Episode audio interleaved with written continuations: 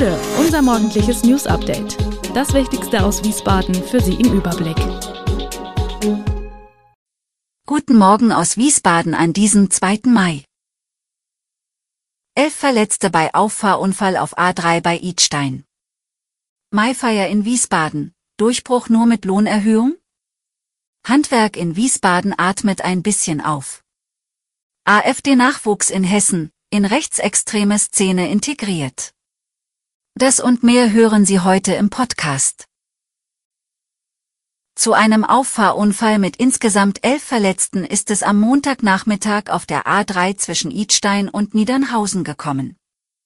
Wie die Autobahnpolizei auf Anfrage mitteilte, hatte ein Autofahrer das Ende eines Staus nicht rechtzeitig gesehen. Dabei fuhr er gegen 17.20 Uhr auf ein mit vier Personen besetztes Auto auf, das wiederum auf ein Fahrzeug mit fünf Insassen geschoben wurde.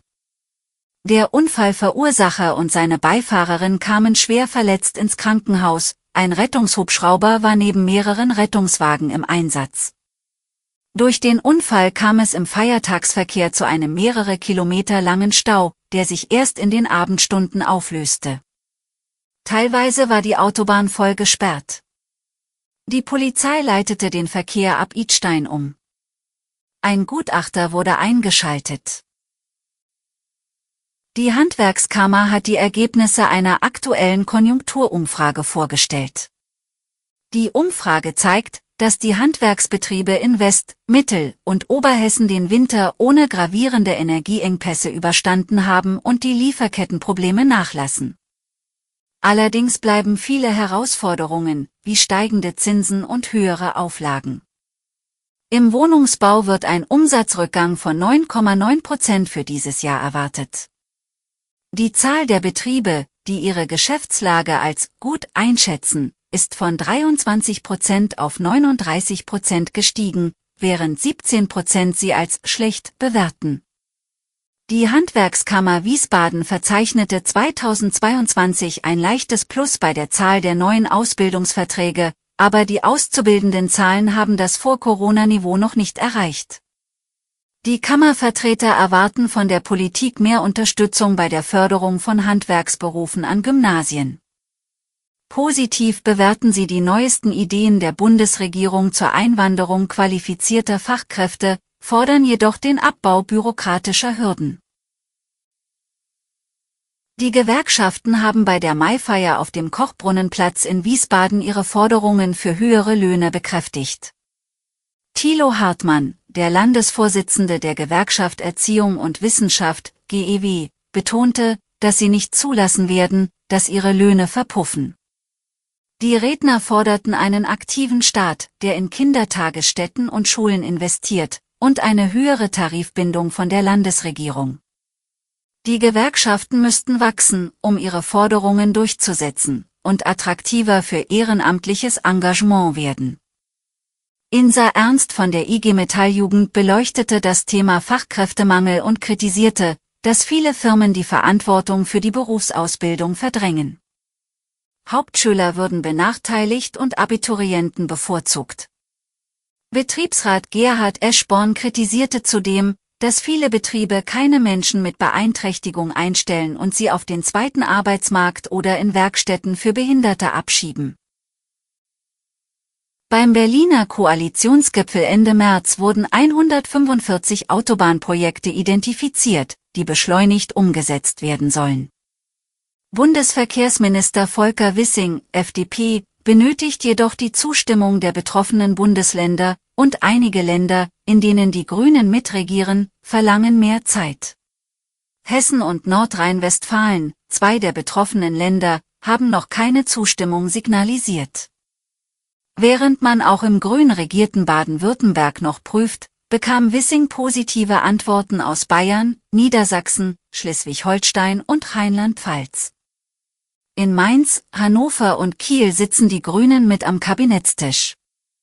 Wissing hatte den Ländern eine Frist bis zum 28. April gesetzt, um ihre Zustimmung zu den Projekten zu geben. Die hessische FDP wirft dem hessischen Verkehrsminister Tarek Al-Wazir vor, den Autobahnausbau auszubremsen, und fordert eine rasche Entscheidung. Das Bundesverkehrsministerium beabsichtigt jedoch nicht, die Abgabefrist zu verlängern, und Projekte ohne Zustimmung der Länder werden nicht ins Beschleunigungsgesetz aufgenommen. Das Gesetz muss noch den Bundesrat passieren. Seit gestern kann in ganz Deutschland mit dem 49-Euro-Abo im Nah- und Regionalverkehr gefahren werden.